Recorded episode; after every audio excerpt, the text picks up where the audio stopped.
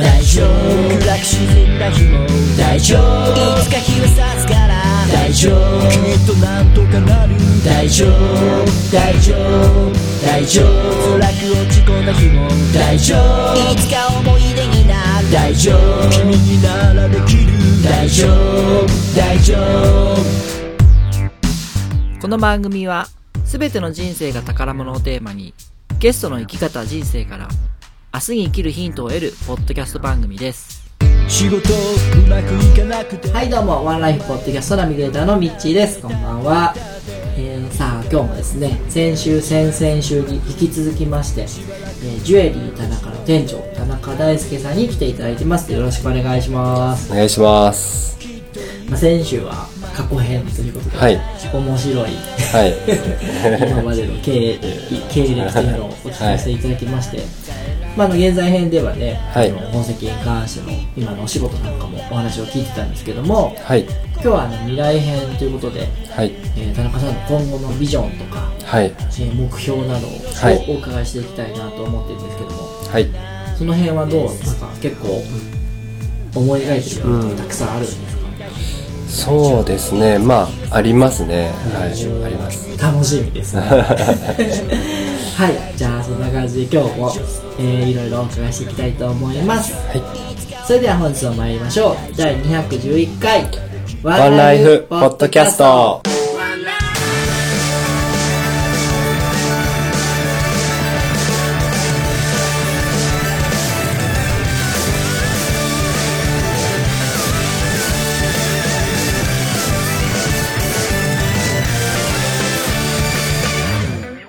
それではゲストコーナーです改めまして本日のゲストは株式会社ジュエリー田中の店長田中大輔さんですよろしくお願いしますお願いします。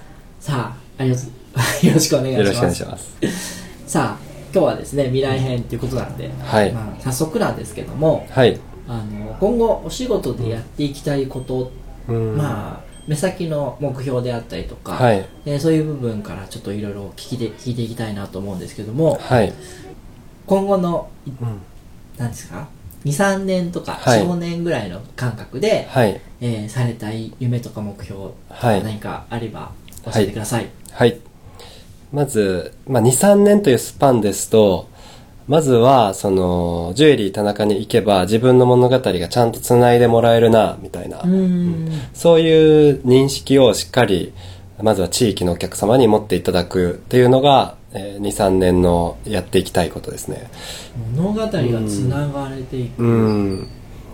まあ、要するに、その、宝石の修理とか時計の修理してるお店って他にもないことはないんですけど、うんうんうんまあ、もちろん数は減っていってるっていうところと、あとその修理っていうことに関して、やっぱり、そのお客様の思いですとか、えーそういう物語を引き出していって、それを繋いでいくっていう意識でやってるところは、なかなか、まあ現段階ではないのかなと思うんですよ。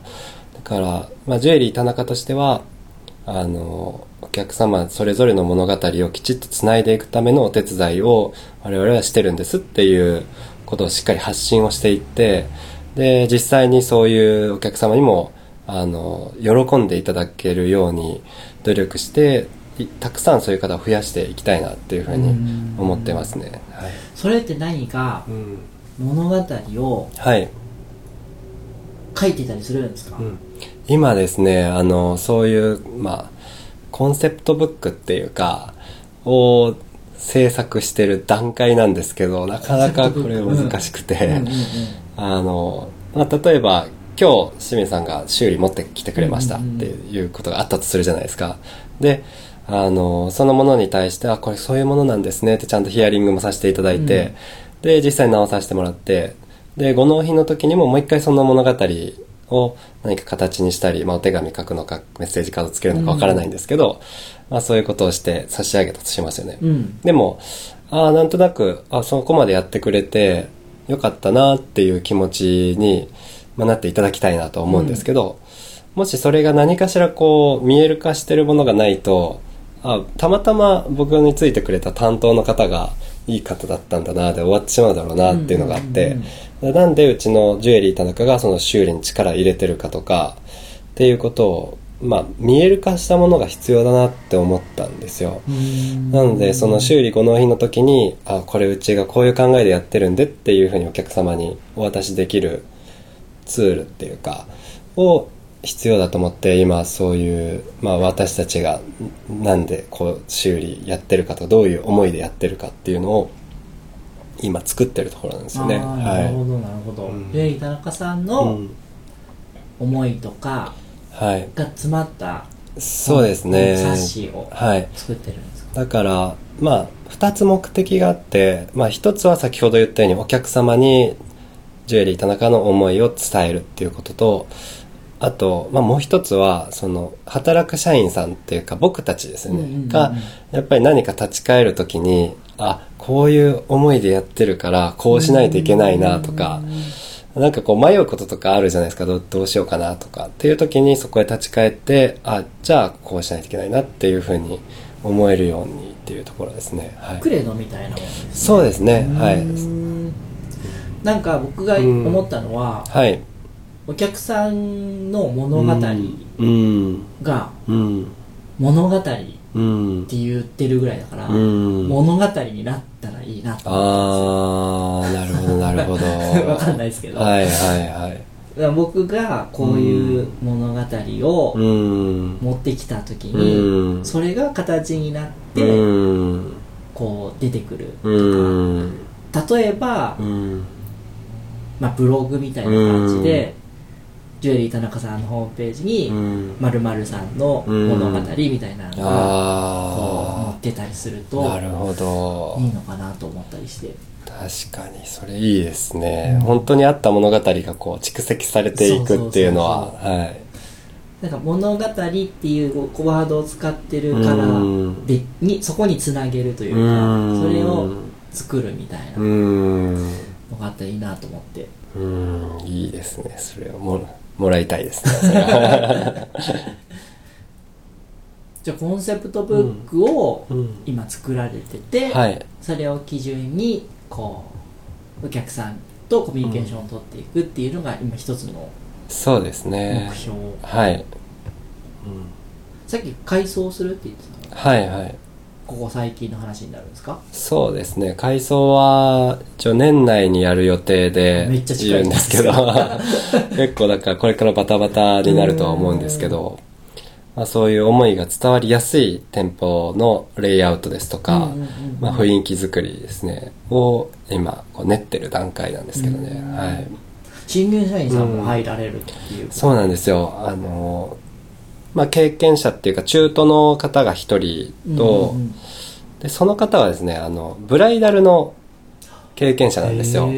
ブライダルのプランナーをずっとされててはいはいはいはい。プランナーの中では結構有名な方なんですけど、うん。で何をしていきたいかっていうともちろん宝石のご紹介もさしあのしてもらうんですけどあのうち結婚指輪も売ってるんですね、うんうんうんそうすると皆さん式をどっかで挙げられる、うんまあ大半の方が挙げられるじゃないですかそうすると式場の例えば相談とかあのしてくれる宝石店ってないんですよ。なるほどなるほど。で、まあ、婚約指輪を買われて結婚指輪を買われたらまあ絶対式になるんですけどそういう部分ではその結構式場と提携してるお店はあって、お客様はそっちへ斡旋をしてみたいな。で手数料もらってみたいな。でもなんかそれはなんか違うなと今は思ってて、うん。あくまでもお客様との関係性を深めるためにえなんかできることないかなっていうので、うん。でその今度新しく入ってくる方はずっとプランナーしててあの第三者的なセカンドオピニオンが言えるようなうんプランナーになりたいっていうのがずっとあったんですって、ううん。んでも自分はやっぱり式場に所属してるんで自分の式場のことをしっかり伝えないといけないわけじゃないですか、でもプランナーの目線から言うとこここんなにお金かけなくていいよねとか、ここはもうちょっといけるよねとあかーここは逆にとか。そうなんです、うんそういうちょっとセカンドオピニオン的なご相談もうちは受けますよっていう形でそうするとまあお客様とももちろん関係性もただ指輪買って終わりじゃなくて、うん。やっぱり式どうどうとかっていう相談を受けたりとかなんかずっとこう続いていくようなうん。そういうことにもなるのかなっていうのでですね。でそれまたはい。PR は難しそうですね。そうですね。なかなか。だからもう本当来られたお客様に対して、目の前のお客様に対してっていう形ですかね。うん。はい。あとは新卒の女の子が、えー来年の4月に入るっていうのとそれともう一人はちょっと有望な若手の職人ですね。はいはいはい。はい。まだ二十歳ぐらいなんですけどね。うん。あの入る予定になってて、はい、いいっすねなんか。ちょっと雰囲気また変わると思います。夢に溢れてるじゃないですか。まあそうですね。楽しみな反面不安ももちろんありますけど、不安もありますよね。はい。どうしようみたいな。なんかその例えば今回消費税上がってたじゃないですか、はいはいはいはいはい。でまあ大体の人は景気が悪くなるみたいな話をされてますけどうん。その社会全体のうん。見通しとかどのように感じられてますか？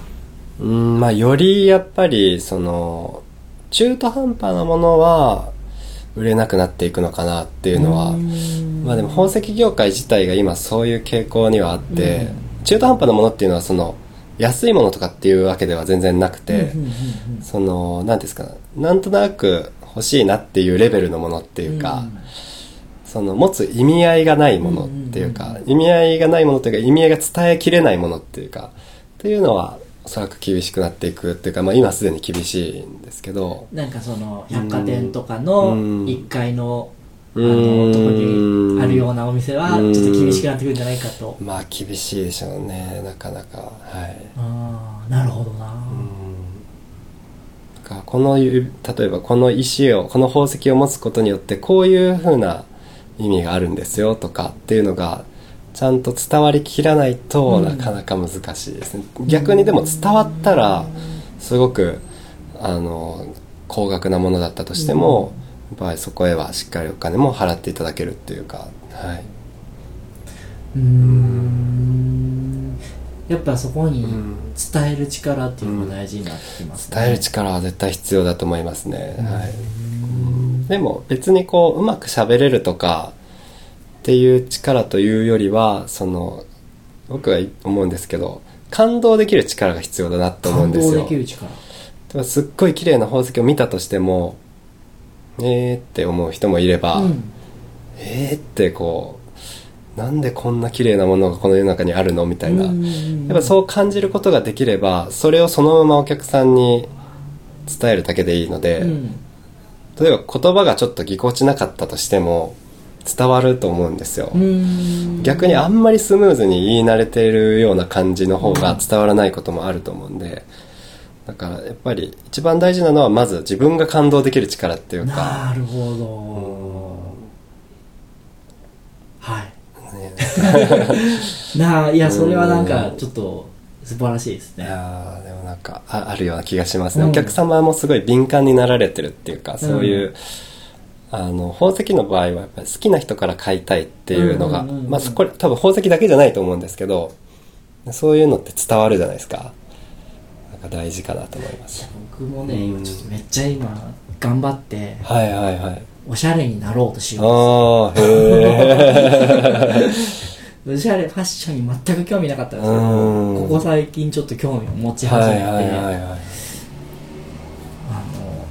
じ大切な服を預けるんだったらうん。服が好きな人に出したいと思ったんですよ。ああその気持ちにならないとっていうところですね、どうやって洗ってくれるんか不安なうん。自分の大事な服を誰に出すかなって考うえてたやっぱ服が好きな人自分以外の他の人だったらあうん。の人に出そうとかっていうのを考えた時に多分服が好きな人なんですようーんうんだからちょっとそれはありだとう思います。ん。確かにね。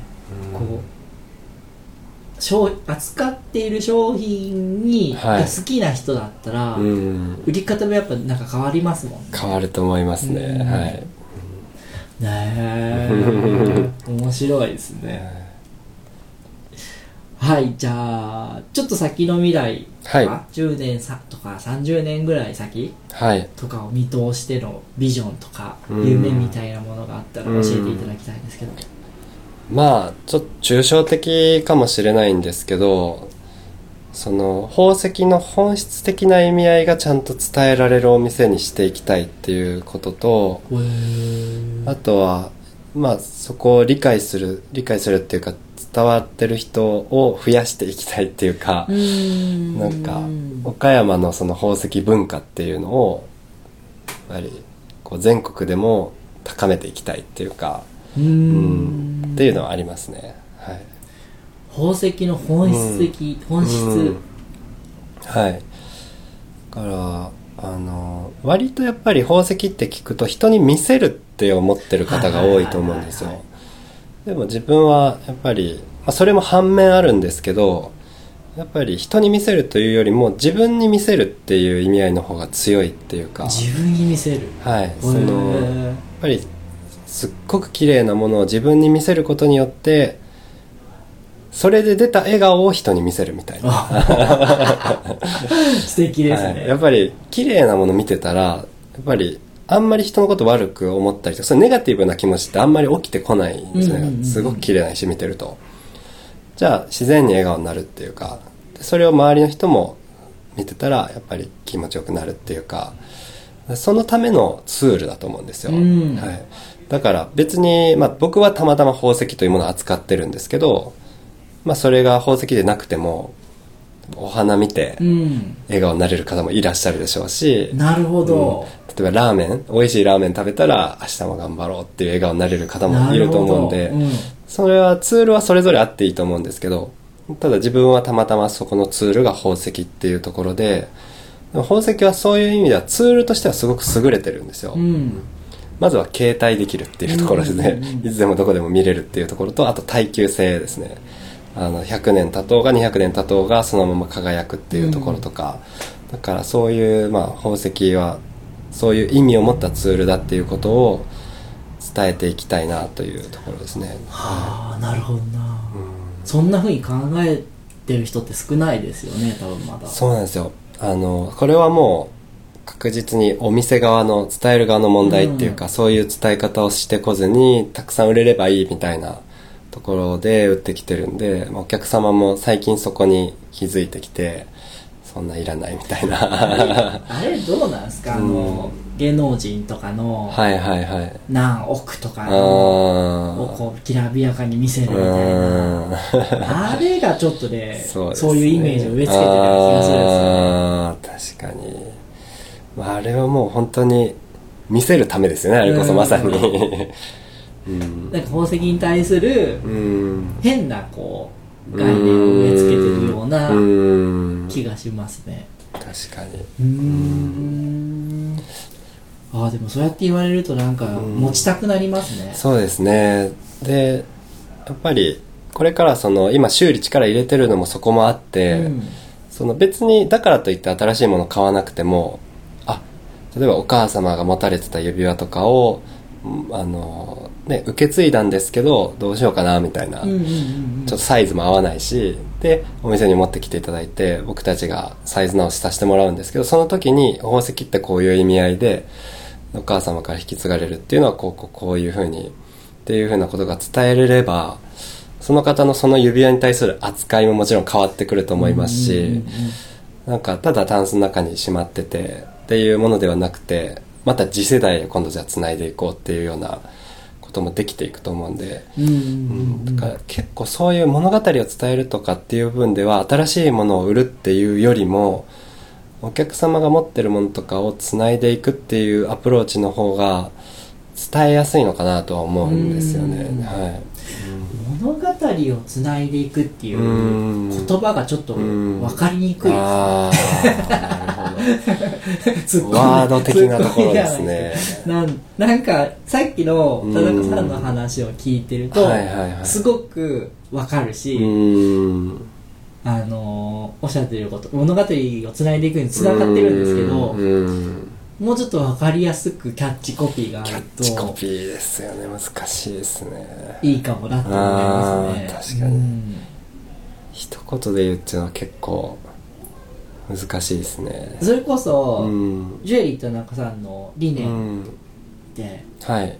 感動を飽きないあそうですね。はい。すごいおしゃれでかっこいいし、でさっきのあの売ってる方がうん。感動した商品をはいはいはい。お客さんに伝えるってういう、ん。その商品自体が感動なんだなっていうふうに聞いてて思ったんですけど、はい。なんかそういうね、一発で伝わるようなキャッチコうピーがあったらいいなと思いますね。そうですねかひらめきますかね。そうなんです。まず物語をつないでいってください。わかりました。はい、すいません。じゃあちょっと田中さんが目標にしている会社とか人物っていうのは具体的にありますか、うーん。どうでしょうかね。あ。えっ、と藤戸まんじゅうですね。藤戸マンション聞いたことない。確か藤戸まんじゅうだと思うんですけどその、岡山のはい。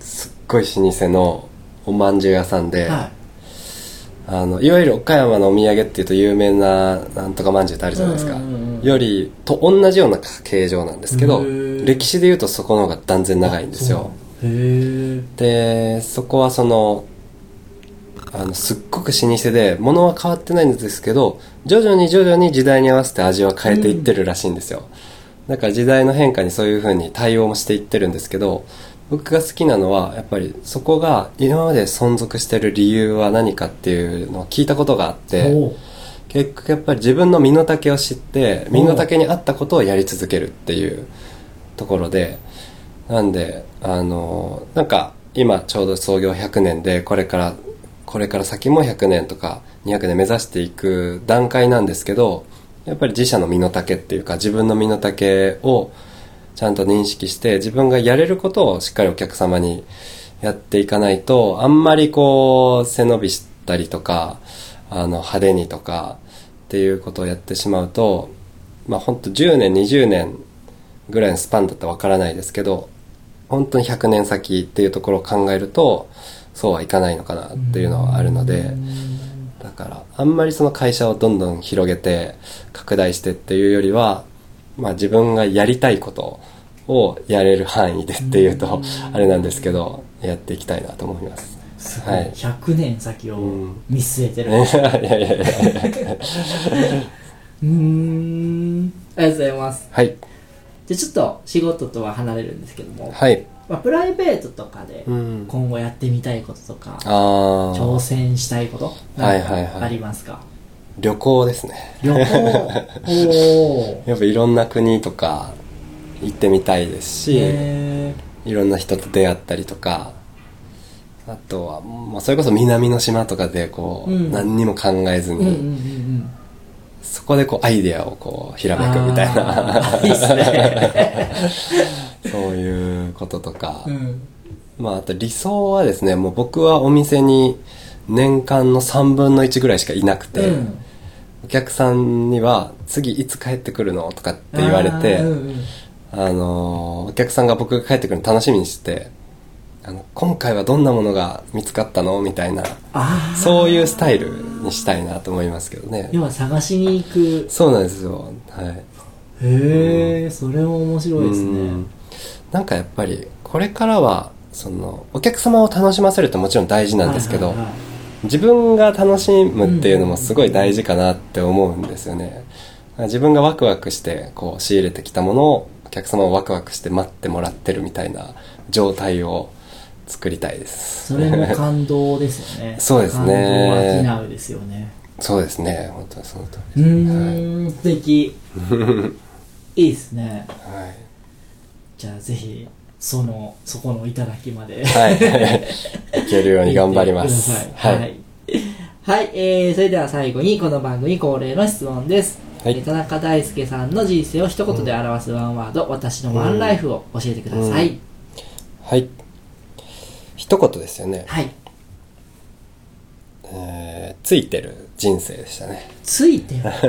おー。はその意図は？いややっぱりあのいろいろこうもちろん人生なんで波もあったりとか大変なことあったりとかあの思うようにいかないこともあったと思うんですけどでもなんだかんだ言って結構ついてたなっていうかうん。そのそれはいい人と出会わせてもらったなあのタイミングでとかあの時はこういう人に助けてもらったなとかなんか今の自分の人生振り返ってもやっぱりその出会いのタイミングとかあのそういうことではすごくついてたなって思うんですようんだからまあ死ぬ時にも、ね、あ、なんだかんだ言ってついてる人生だったよねって思えるような、あの、人生を送っていきたいです。はい。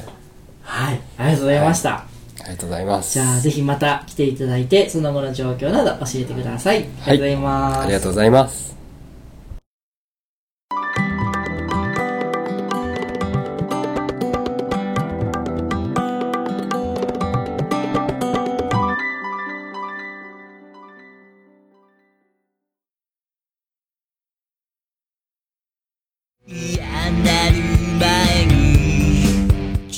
渋みや濁りとなる欠点豆や茶粉と呼ばれる薄皮は機械では選別しきれません。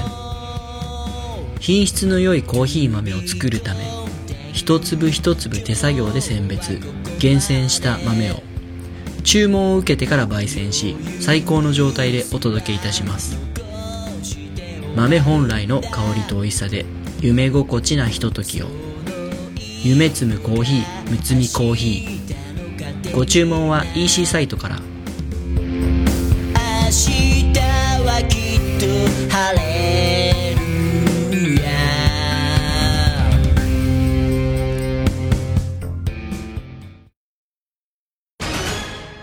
問題です。紀元前の木に土と書いて何と読むでしょう？第2問。あるなしのなしに風と書いて何と読むでしょう第3問。中心蔵の蔵に粋な人の粋と書いて何と読むでしょう実はこれ全部日本酒の銘柄なんです。答えが知りたい人は岡山駅前名酒センターまで選ぶ楽しさを提供します。岡山駅前名酒センター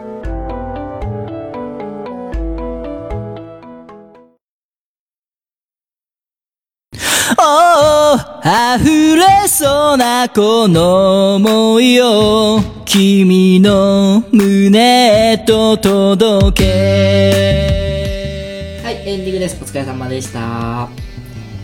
さあ、3週にわたりいろいろお伺いしてきてありがとうございました。はい、ありがとうございました。でちょっとゲストさん、まあ、感想とかいただけたらありがたいんですけども。はい。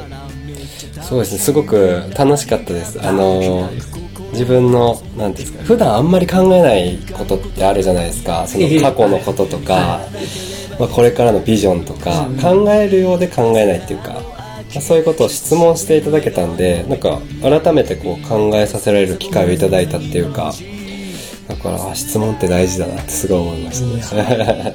だいぶでもまとまってたような感じえがしましたね。さすがありがとうございます。勉強されてるな。いやいやいやいや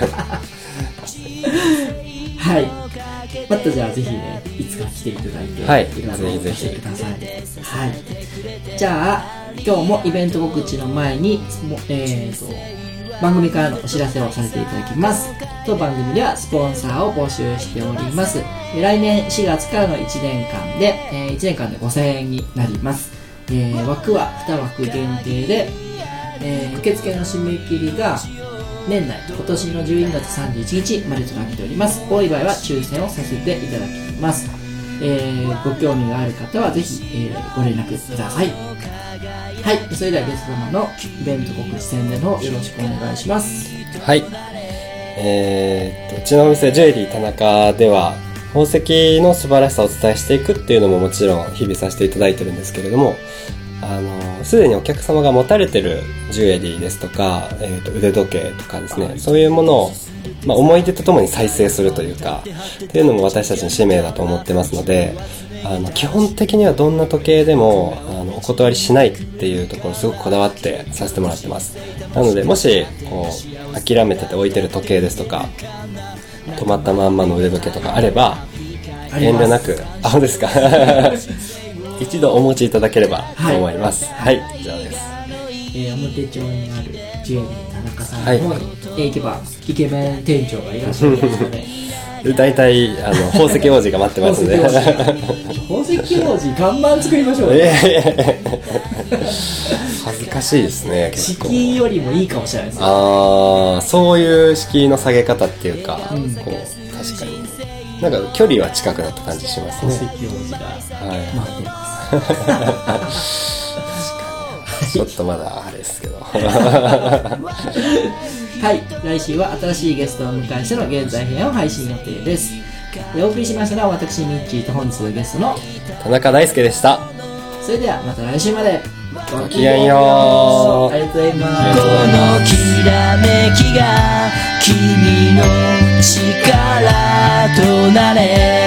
この番組は選ぶ楽しみを提供しています岡山駅前名手センター。ハンドピッキングによるこだわりの一粒むつみコーヒーの提供でお送りいたしました。君が死ぬ時は痛い。